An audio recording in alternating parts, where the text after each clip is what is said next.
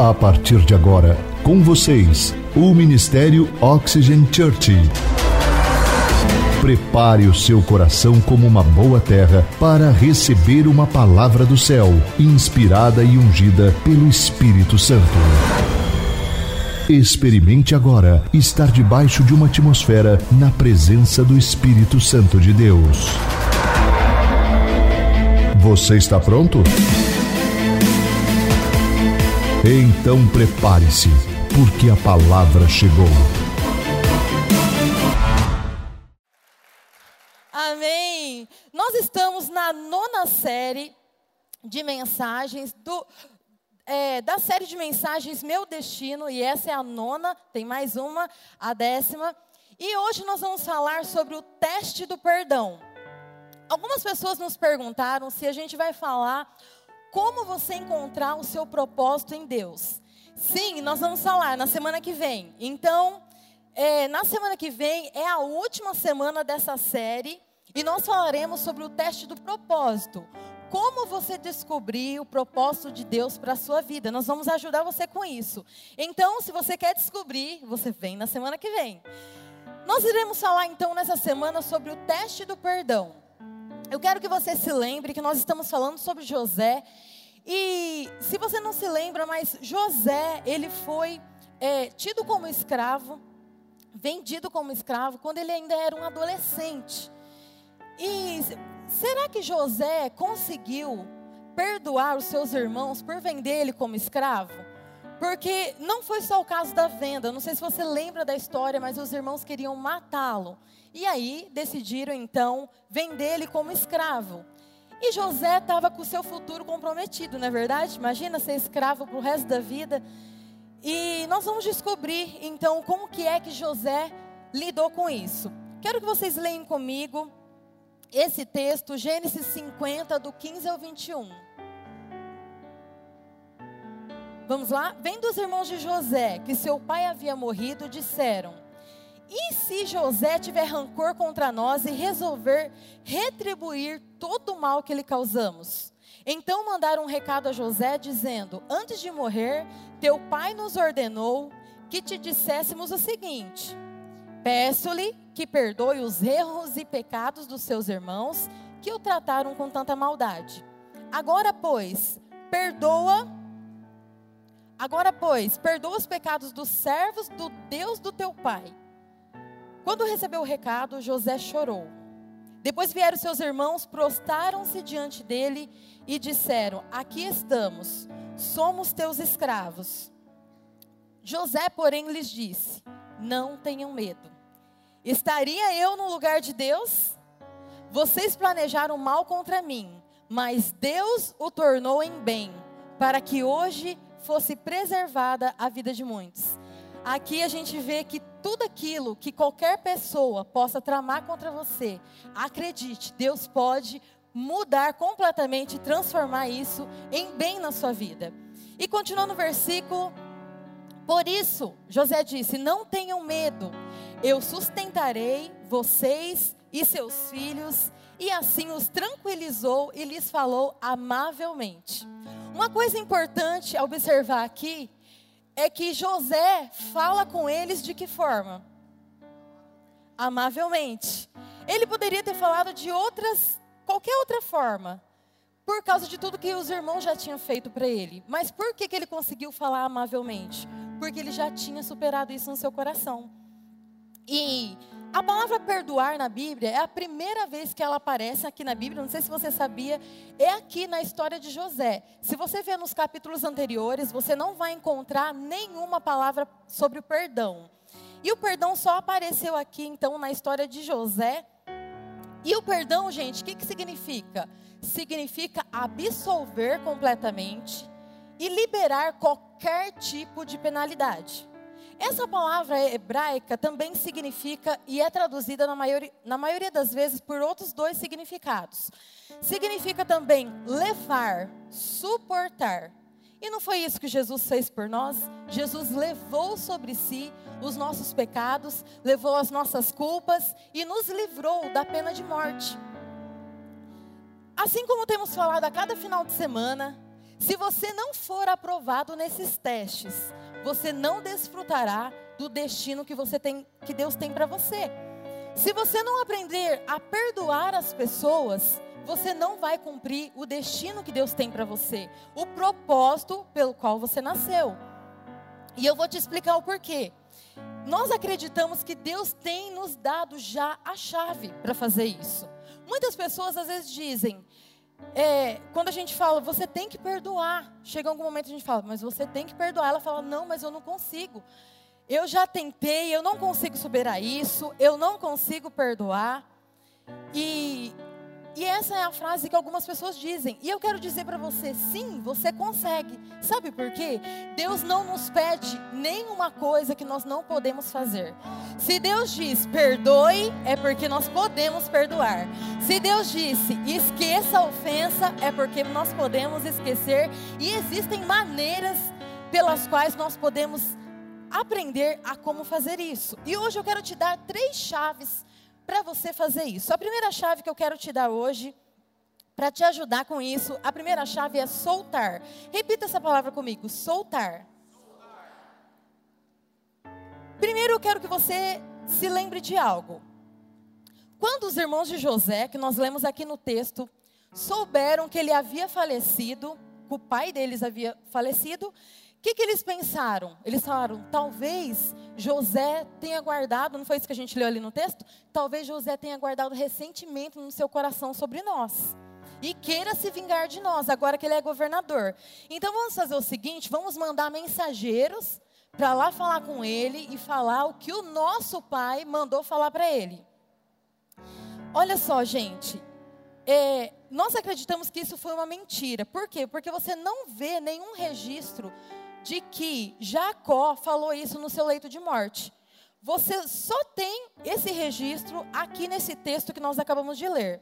É como se eles falassem: papai já está morto, então vamos resolver o problema aqui nós, vamos decidir o que a gente vai fazer. E o que, que eles decidiram? Eles decidiram mentir. Porque você vai ver que é uma prática que eles já tinham. Eles tinham essa prática de mentir. E tinham essa falha de caráter.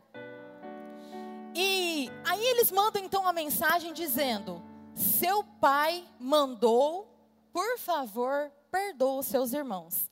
Eu acho incrível a forma que eles trabalharam na mensagem para José. Você vê mesmo que a pessoa é premeditado, aquele negócio de manipulação, né, de pensar como que vai fazer. E eles mandaram essa carta e falando o que para José? Esse é o desejo. Duas coisas eles falaram para José para, como fala, uh, convencer José. Eles falaram: esse é o desejo do seu pai e que você perdoe o de, os servos do Deus do seu pai. Então eles usaram o nome de Deus para ver se mexia com José também. E você não vê nenhum momento, quando você faz alguma coisa para alguém, qual é a primeira coisa que você faz? Você não tenta ficar remediando. A primeira coisa que você faz é pedir perdão, não é verdade? É alguma coisa que a gente espera. Às vezes a gente não faz, mas é o que a gente sabe o que é certo fazer. E você não vê aqui nos irmãos, nesse texto que nós lemos, nenhuma frase assim, perdão, porque nós lhe fizemos mal. Primeira coisa, perdão, porque nós lhe fizemos mal. Não, não houve nenhum arrependimento dos seus irmãos. E você vê que, quando eles falam, nós somos teus servos, aqui no texto que nós lemos, nós somos teus servos. Mas, gente, não é óbvio, qualquer pessoa que fosse falar com um governador, um governador do Egito, e você precisava de um favor dele, como é que você ia se portar? Você ia falar, está aqui, seu servo, excelência, estou aqui. Então, já era uma posição esperada de qualquer pessoa, e isso não foi um sinal de arrependimento. E só mostra que eles reconheciam José como autoridade, mas eles não se arrependeram. E o que eu quero dizer para você com isso? Que quando você reconhece uma autoridade, não significa que você está arrependido. Vou te dar um exemplo. Quando você erra com o seu chefe, você erra com o seu pai, e aí você simplesmente fala assim: pode falar, o que, que você quer que eu faça, que eu vou fazer. Pode falar que eu vou fazer exatamente o que você quer. Gente, isso não mostra que você está arrependido. Isso só mostra que você respeita a autoridade. E então isso não é, não é de nenhuma forma arrependimento. Deixa eu te fazer uma pergunta forte agora. Você perdoaria alguém que mente, que manipula e que nunca pede perdão? Você perdoaria esse tipo de gente? Pois é, esse é exatamente o teste do perdão. É você perdoar alguém dessa forma. Por quê? Uma pessoa, gente, que se arrepende. Ah, uma pessoa tão boazinha que se arrepende, que reconhece o erro, que ela fala: Ah, eu reconheço que eu errei. Ah, gente, é tão facinho de perdoar uma pessoa assim, não é verdade? Mas aqui, olha que Mateus 5,46 fala para nós. Mateus 5,46 diz assim: Se vocês amarem aqueles que os amam, que recompensa receberão? Está falando aqui, até os publicanos fazem isso, ou seja, até as pessoas que não conhecem Jesus, qualquer pessoa pode fazer isso. É muito fácil você amar uma pessoa que já te ama. Mas o desafio é você perdoar alguém que mente, que manipula e que nunca pede perdão. Escute-me com atenção uma coisa muito importante. Se você não perdoa, você está se colocando no lugar de Deus. Por quê? Veja que José, no texto que nós lemos, eu vou lembrar vocês, ele fala assim para os irmãos: Não tenha medo, por acaso estaria eu no lugar de Deus para não perdoar vocês? Ou seja, José entendia que ele, ele não podia se colocar no lugar de Deus, ele, ele não tinha esse direito de perdoar ou não perdoar. Quem tem esse direito é Deus. E uma vez a gente atendeu um casal, eu e o pastor Claudinei, e a gente gosta de reconciliar casais. Eu creio que esse é o nosso chamado. A gente gosta de ajudar as pessoas. E nesse, é, nesse atendimento que nós estávamos, aí, né, normal, um, um, marido, o cônjuge começa a falar, o outro para para ouvir. Quando não para, a gente, oh, calma, agora é a vez dele. Agora vamos, vamos entrar numa, num acordo aqui. E o fato é, gente, que a esposa começou a abrir o coração dela ela tomou coragem para falar o que ela precisava. E quando ela estava abrindo o coração, ela falou, pediu perdão para ele de algo que ela precisava, que ela tinha reconhecido. E sabe qual foi a resposta do marido? Quase bati nele. Ele falou assim: eu, eu não posso perdoar porque eu não sou Deus. Fala, filho, você não é Deus, mas você conhece a palavra de Deus, o que a palavra de Deus diz? Você não precisa ser Deus para perdoar, mas essa é uma frase que algumas pessoas usam. Não, eu não posso perdoar ninguém, porque eu não sou Deus. Quem perdoa é Deus. Mas, gente, o que a palavra de Deus está nos ensinando? Olha o que diz esse versículo, Levíticos 19, 18. Levíticos 19, 18. Não procurem vingança nem guardem rancor contra alguém do seu povo, mas ame cada um o seu próximo como a si mesmo. E quem está dizendo? O Senhor que está dizendo. Olha esse outro versículo, Romanos 12, 19. Amados, nunca procurem, nunca, não é de vez em quando, ou uma vez, uma vez ou outra, nunca procurem vingar-se mas deixem com Deus a ira, porque está escrito: Minha é a vingança, diz quem? O Senhor. O que significa vingança, gente? Significa fazer justiça sobre algo injusto, certo? Agora, deixa-me te falar por que, que Deus está falando para a gente não fazer justiça. Porque é impossível nós, como seres humanos, fazer justiça. Nós não podemos fazer isso. Talvez você fale assim: ah, eu sou justo sim. Eu sou justo, eu sou certinho com as minhas coisas. Mas olha só, gente, nós não podemos fazer justiça e eu vou te explicar por quê. Existe uma diferença entre ser justo e ser justificado. Eu já vou te explicar. Nós fomos justificados pelo único justo e sabe o que a Bíblia diz? A Bíblia diz que o nome dele é Jesus. É o único justo e ele nos justificou. E eu já vou te explicar melhor. O que acontece? Quando você vive sem a prática do perdão, você vive tentando se vingar das pessoas. E sabe como que você faz? Você pune a pessoa. Então você faz assim, é, você tenta punir a pessoa que te fez mal. E como que você faz? Você ignora ela, ignora. Você fica sem conversar, fica semana sem conversar. A pessoa fala, ela fala com o vento. Não fala comigo. Os casais é desse jeito, né? Fica sem conversar. Não conversa com você. Ai, amor, você vai no seu quê? Você não responde. Uma semana. Meu Deus, essa mulher poderosa. Mas o que, que acontece, gente? É uma forma de você fazer o quê? Você punir a pessoa. Não vou falar com você, não faço um favor para você, eu não converso com você, entendeu? Então, esse é o jeito de eu te punir e te mostrar o quanto você é ruim, quanto você é uma pessoa maldosa. É isso mesmo que eu faço. Então, você fica tentando, gente, quando você não tem a prática do perdão, você fica tentando fazer isso, mostrar o quanto a pessoa é má. E quer ver uma coisa, gente? Quando dá Quando dá duas pessoas conversando, e adivinha o assunto que eles estão falando? Eles estão falando de uma pessoa que você conhece, que já te fez tanta coisa.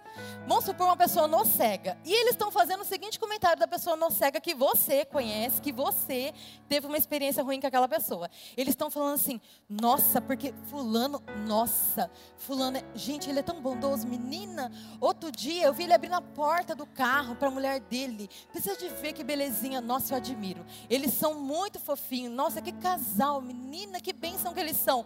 E você coça a língua, né? A língua já começa a coçar para você falar sua opinião. E aí o Espírito Santo te fala: fica quieto. Fica quieto. Você não já perdoou essa pessoa? Então não tente denegrir a imagem dele. Não é assim? E é muito engraçado quando a gente passa uma situação dessa, né? Porque a gente fica querendo é, punir a pessoa de alguma forma. Eu vou falar mal dela. Não, eu vou falar para todo mundo quem é ela. Ela vai saber. Ela, todo mundo vai saber quem é ela. E, gente, você não, não perdoa aqui. Jesus não está falando para você perdoar alguém que te fez bem. Alguém que te comprou um pastel de brigadeiro. Ó, que bênção. Né? Você perdoa a pessoa que errou com você. A pessoa que te feriu. Jesus está chamando nós aqui para você liberar essa pessoa. Para você perdoar.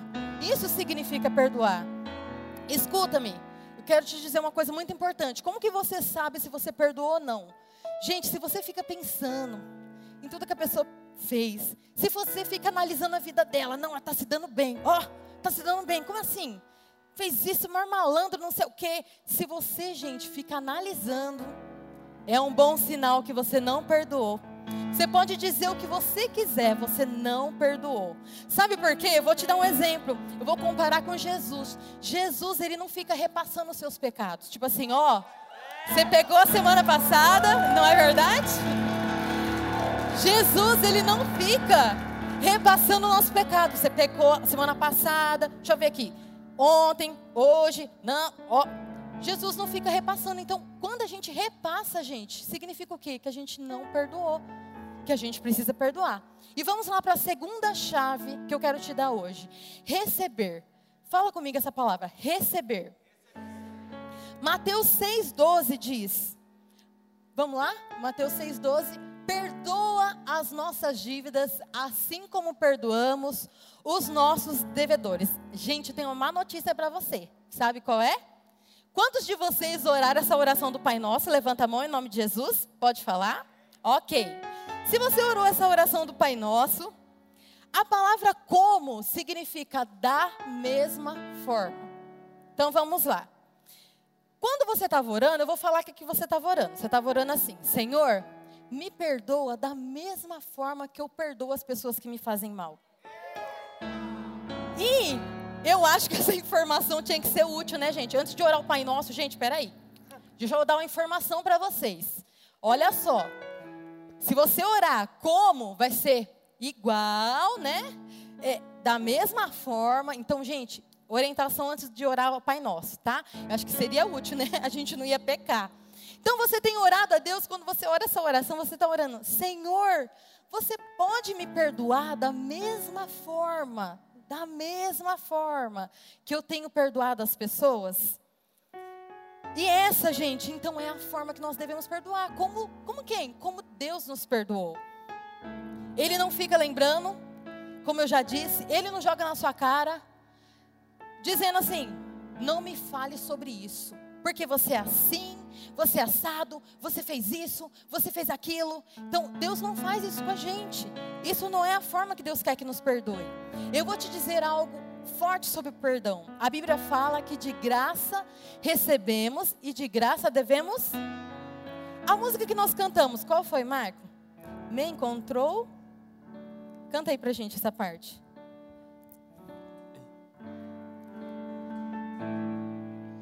Me encontrou antes de eu me perder.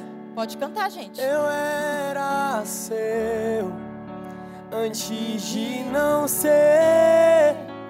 Graça que não posso entender. Cobriu os meus erros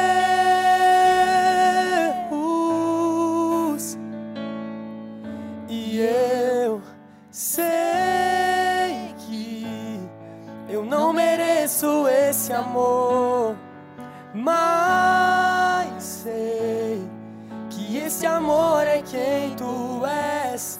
Não há nada que eu possa fazer para acrescentar a tua graça. E assim como estou, tu me amas. Gente, essa música diz o quê? Que nós recebemos o perdão livremente. Então nós devemos dar o perdão livremente. É isso que essa música diz. E o que, que ela disse mais? Nós não merecíamos, mas Deus nos perdoou. Então devemos dar o perdão livremente, sem merecimento. O perdão não é pelos méritos ou feitos da pessoa. O perdão é pelos méritos de você se colocar acima da ofensa. Se você tem dificuldade de perdoar as pessoas, na verdade você tem dificuldade de receber o perdão de Deus. É disso que nós estamos falando, sobre receber. Se você precisa, olha só, se você sente que precisa fazer algo para pagar os seus pecados, ou você fez algo para merecer o perdão, por exemplo, não, Deus me perdoou porque eu fiz isso. Não, essa pessoa, ela me perdoou porque eu fiz isso. Se você esse tipo de pessoa que pensa assim, sabe o que vai acontecer com você? Você vai fazer com que os outros paguem pelo todo o mal que eles fizeram para você, porque é assim que você entende o perdão. Se você entende assim, você ainda não entendeu que você foi perdoado por Jesus, que foi pela graça de Deus e não foi porque você mereceu, não foi por merecimento. Quando recebemos o perdão de Deus graciosamente, nós damos o perdão de Deus graciosamente. Eu queria, Marcos, você pode pedir para trazer uma folha sulfite para mim, fazendo um favor? Desculpa, gente, eu pedi para ela trazer, acho que eles esqueceram. Eu quero contar, enquanto isso, para vocês uma história. O pastor Claudinei me contou uma história de quando ele era criança. eu vou ter que usar essa história. Quando ele era criança, ele tinha, ele estava é, desenhando com a prima dele. E eles estavam fazendo desenho. Cada um estava fazendo o seu. E aí, de repente, sem querer, ele, sem querer, ele derrubou água ele não lembra se foi água, se foi tinta, né? No desenho da, da prima dele. E aí, imediatamente, quando ele derrubou, o que, que ele falou? Me perdoa. E a prima dele ficou super chateada, porque sabe quando você está naquele processo que o desenho já está quase lindo, quase terminando, coisa linda. E aí, ele pediu perdão, só que o que aconteceu? Não bastou para ele. A prima dele falou: Não, tudo bem, eu faço outro. Sabe o que, que ele fez? Pegou a folha dele de desenho e falou: Rasga o meu. Ela falou assim: não, não vou rasgar o seu, vou fazer outro. Gente, como se não bastasse, ele não aceitou a prima dele não rasgar o desenho, ele mesmo rasgou. Acredita? E o que, que eu quero te dizer com essa história? Que tem muitos cristãos que vivem com a mentalidade rasgo meu. E eu vou te explicar como é que é. Quando você acha que você merece ser punido, não, eu mereço ter, ser punido. Quer ver? Um exemplo, você ora assim, fala: Deus, perdão, Senhor Hoje eu não fiz o devocional, saí de casa sem orar. Senhor, me perdoa. Eu não, eu, o, senhor, senhor deve estar bravo comigo. E o senhor, senhor vai me punir, né? Eu sei que o senhor vai me castigar por isso. E aí, gente, você já espera. Só coisa ruim naquele dia. Você fala, não, hoje só vai ter coisa ruim, filho. Eu não orei de manhã, tô tudo lascado hoje. Não vai, não tem o que fazer. E sabe o pior disso? Você fala assim, Deus rasga o meu. Ou seja, Deus, eu mereço ser punido. Pode me punir. Pode fazer a desgraceira hoje no dia porque eu mereço, não é? Gente, é assim. E, e o detalhe, você só fica bem quando você sentir que foi uma, uma coisa muito ruim que você se sentir punido mesmo. Você só fica bem depois que foi punido. Gente, olhamos para cada coisa ruim que acontece no nosso dia e como se Deus estivesse nos punindo, tivesse não, aqui ó, tô se vingando do que você fez de errado, você não orou, e, ó, e Deus vai te vingando. Gente, deixa eu te falar uma coisa. Não esqueça disso. Deus jamais irá vingar-se de você. Jamais. Sabe o que significa essa palavra? Nunca, jamais Deus vai se vingar de você. Sabe por quê? Porque Ele já providenciou o seu perdão. Através de quem? Através de Jesus na cruz. É por isso que nós estamos falando aqui sobre receber, gente. Nós estamos falando sobre receber. E essa é a verdade sobre o perdão. Essa mentalidade de rasgue o meu, vocês entenderam agora o que quer dizer? Essa mentalidade vai te fazer ter dificuldade de receber o perdão. E se você não consegue receber o perdão de Deus, você não consegue dar o perdão de Deus. Então você precisa pensar de outra forma. É por isso que nós estamos falando sobre receber. E a terceira chave que eu quero te dar é crer. Repita comigo essa palavra: crer. Que, gente? Que Deus já te perdoou. Olha só esse versículo, Salmo 103, 12. Por gentileza. Salmo 103, 12. E como o Oriente está longe do Ocidente, assim ele afasta para longe de nós as nossas transgressões. Isso significa o quê? Do Oriente para o Ocidente você consegue medir? Não. Então Deus afasta numa distância infinita as nossas transgressões. Olha Isaías 53, 6. Todos nós, tal qual ovelhas, nos desviamos, cada um de nós se voltou para o seu próprio caminho, e o Senhor fez cair sobre ele a iniquidade de todos nós. Sobre ele quem, gente? Sobre Jesus. Então, antes de prosseguir, eu quero fazer duas perguntas para ver se vocês estão entendendo. Até que ponto Deus perdoou as nossas transgressões? A distância do Oriente até o Ocidente. Qual outra coisa que, o versículo disse aqui? O que Deus fez com o pecado de todos nós? Ele colocou sobre sobre Jesus. Olha o que diz Abacuque 1:13 parte A.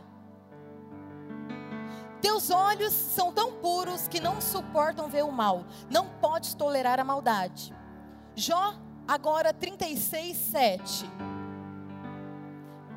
Parte A. Não tira os seus olhos do justo que está dizendo aqui esse versículo é que os olhos de Deus é tão puro que ele não pode suportar o mal. Mas ele nunca vai tirar os olhos sobre quem? Sobre os justos. E eu já vou te explicar isso. Vamos ler outro versículo, 1 Pedro 3, 12, parte A. Porque os olhos do Senhor estão sobre os e os seus ouvidos atentos à sua oração. Gente, sabe que, que conclusão que eu chego? É que a gente precisa procurar ser justo. A gente precisa desejar ser justo. Por quê? Porque Deus não olha para o pecador, Deus não olha para o pecado, mas uma coisa que atrai a Deus é um justo. Eu quero ler outro texto com você, 2 Coríntios 5, 21.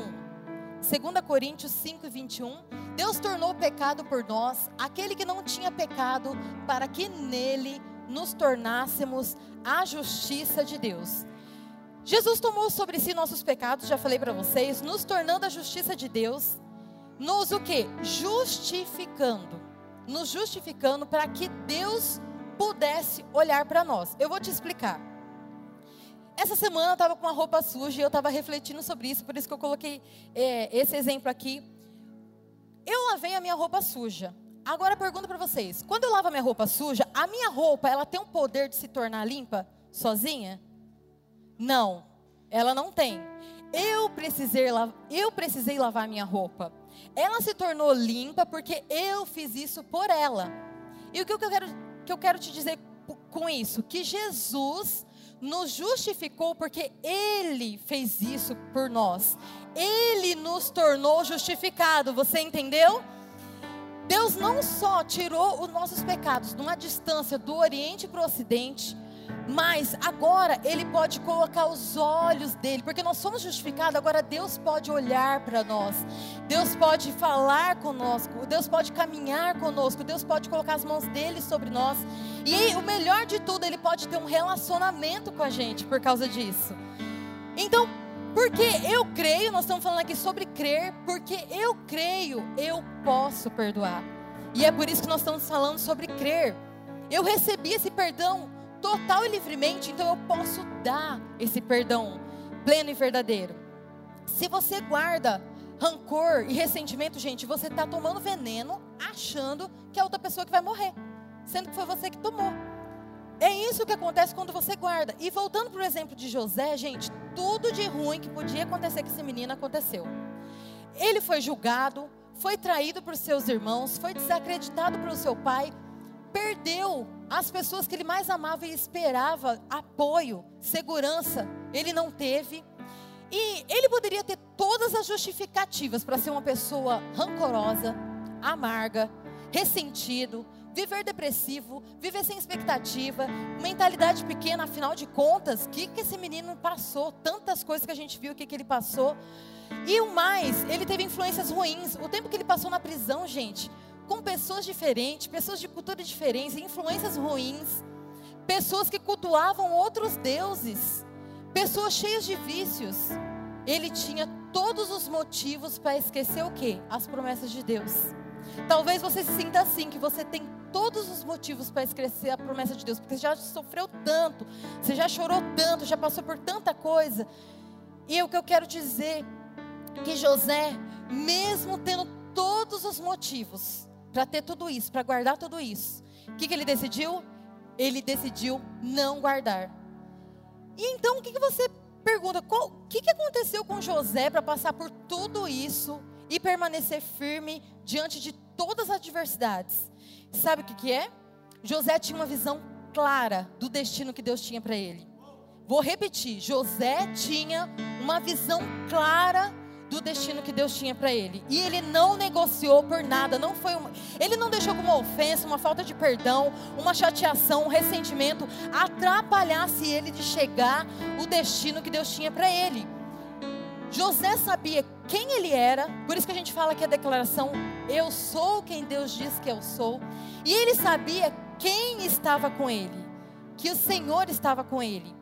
E uma visão, gente, quando você tem uma visão, você tem um sonho que Deus colocou no seu coração, essa visão é capaz de te levar, de tirar daquela situação que você está e te fazer livre e colocar você numa posição de governo e autoridade. Uma visão tem o poder de te livrar dos ressentimentos, das amarguras, das correntes que impedem você de chegar ao destino de Deus para sua vida.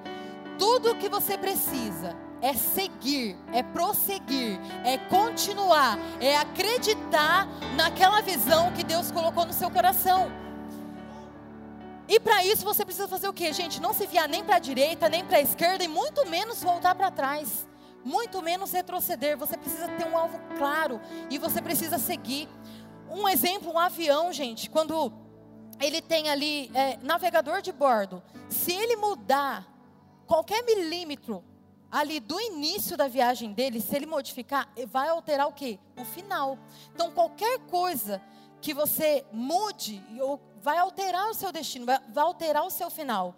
Então, nunca negocie com o inimigo, mesmo nas pequenas coisas. Às vezes é uma falta de perdão que o inimigo te pega. Às vezes é uma coisa tão simples e você se deixa levar. Olha o que diz Hebreus 12, 15. Hebreus 12, 15. Cuidem que ninguém se exclua da graça de Deus, que nenhuma raiz de amargura brote e cause perturbação, contaminando a muitos. Gente, como é que. Será que dá para fazer isso, se excluir da graça de Deus? Olha o que esse texto está dizendo. Sim, dá para você excluir. E ele mesmo já responde aqui, ó.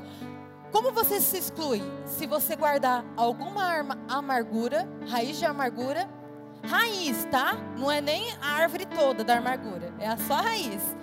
Você já se exclui da graça de Deus. E a segunda forma, se você contamina outras pessoas. Além de ter a raiz, você contamina. Vou te dar um exemplo.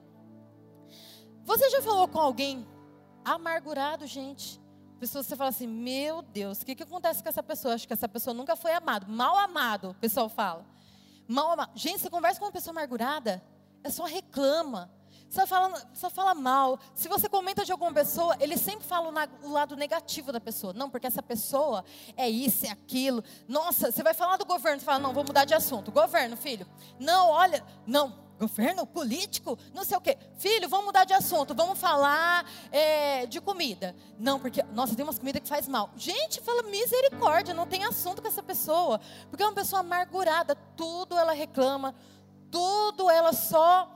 E o que, que acontece com você, gente? É, experimenta. Acorda, acorda, de manhã e fala assim: amargurado, quero falar com você, filho. Fala aqui comigo. Gente, você falar com uma pessoa amargurada logo de manhã, acabou seu dia, filho. Acabou seu dia, porque você vai ter outra perspectiva do seu dia. Por quê? Porque isso, gente, é o que a Bíblia diz que contamina. Contamina. Então, nós não podemos deixar raiz de amargura crescer no nosso coração, porque senão o pior de tudo vai ser nós, a pessoa amargurada, que vai contaminar as outras pessoas.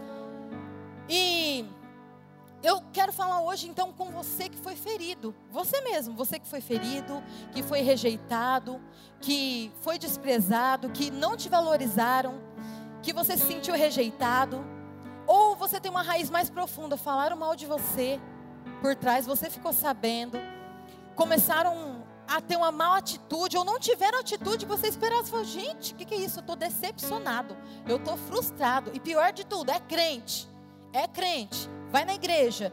E eu quero falar com você, se você teve alguma injustiça com você, você não pode revidar. Não revide, não se afaste dessa pessoa, não tente falar mal dela. Se por um lado o ressentimento é uma isca que Satanás usa contra nós, o outro lado é a traição. A traição, gente, foi a arma que Satanás usou contra o Senhor Jesus. A traição de Judas. Ela estava profetizada nos Salmos e Jesus nos advertiu sobre essa traição. Mas, gente, o beijo traidor é algo terrível que o diabo usa e é sempre as mesmas artimanhas. E quando isso acontece, quando você passa por uma traição ou você passa por um ressentimento na sua vida, você faz o quê? Você cria uma raiz de amargura e você começa a contaminar os outros. Porque você passou é, sobre isso e não, e não deixou e não tratou a raiz, você deixou que crescesse isso dentro de você. Mas eu tenho uma boa notícia para você. Sabe qual é a forma que você pode vencer as amarras do ressentimento? E que Jesus nos ensinou e Ele mesmo fez? A única forma, gente, de você fazer isso, porque é algo totalmente espiritual, é você perdoar. Na cruz, Jesus disse o que?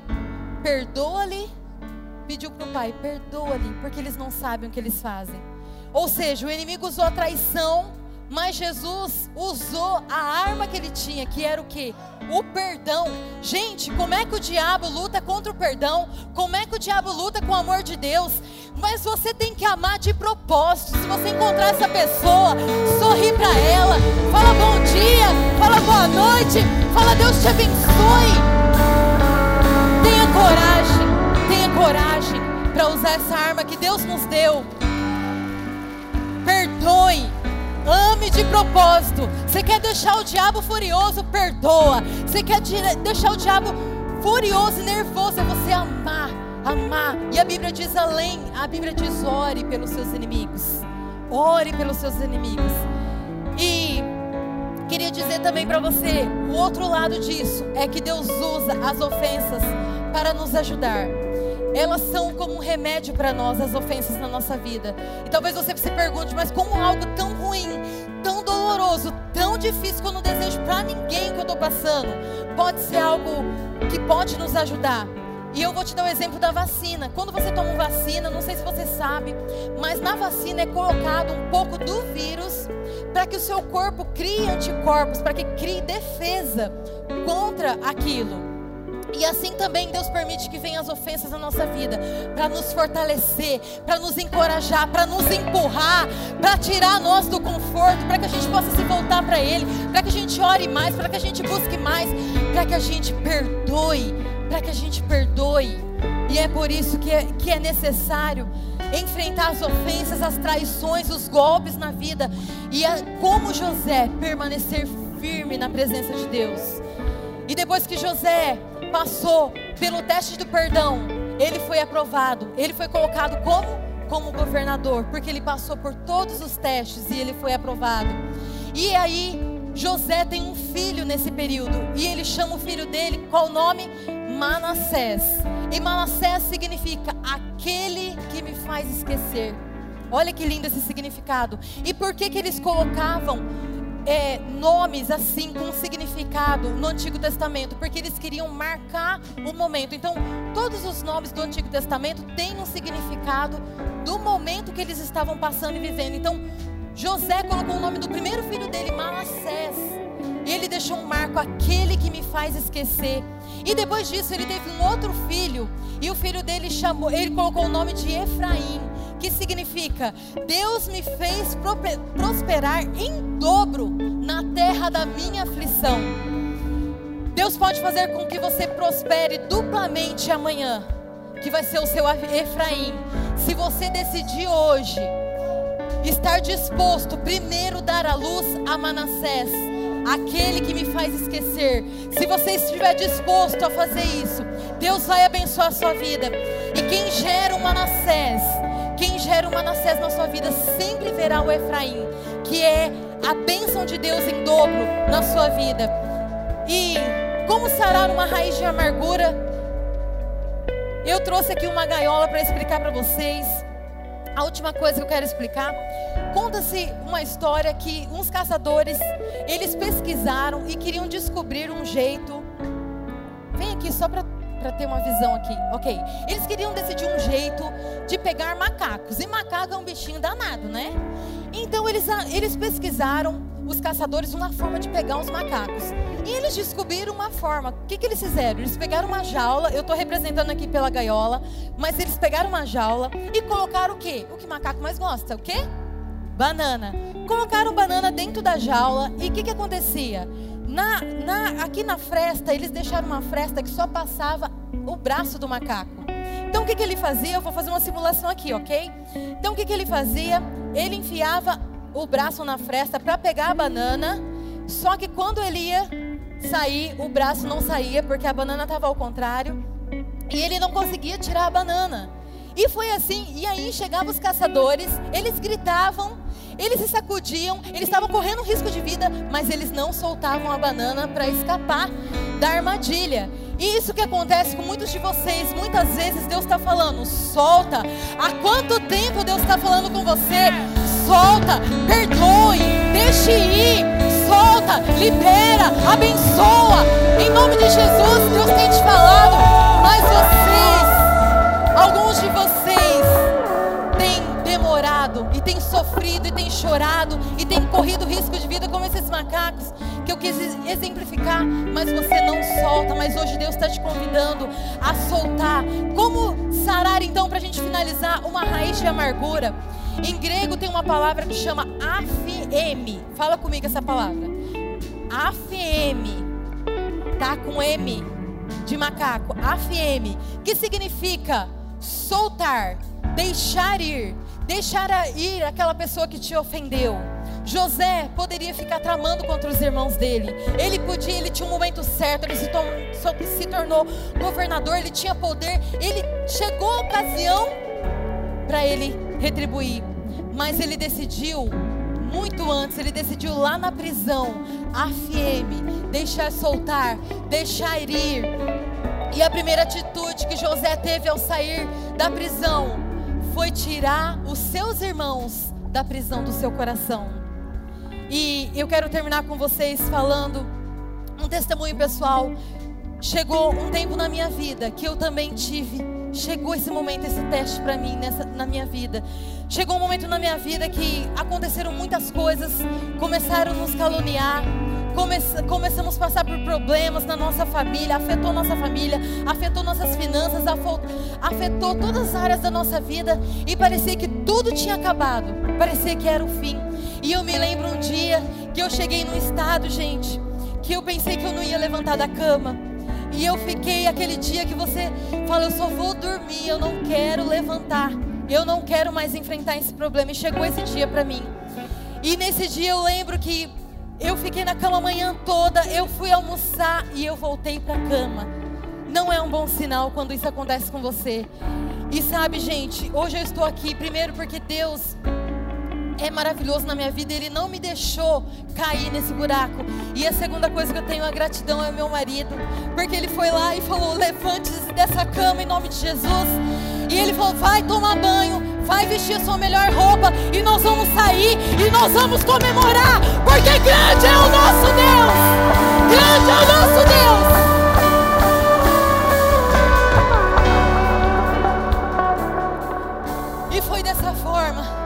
que Deus me deu graça, me deu forças, colocou pessoas no nosso caminho, a nossa família, o nosso pai, a nossa mãe, os nossos irmãos, pessoas da igreja que falavam: estamos orando por vocês, não desanime, perseverem. E foi assim que a Oxygen Church começou, foi debaixo dessa, desse teste de Deus.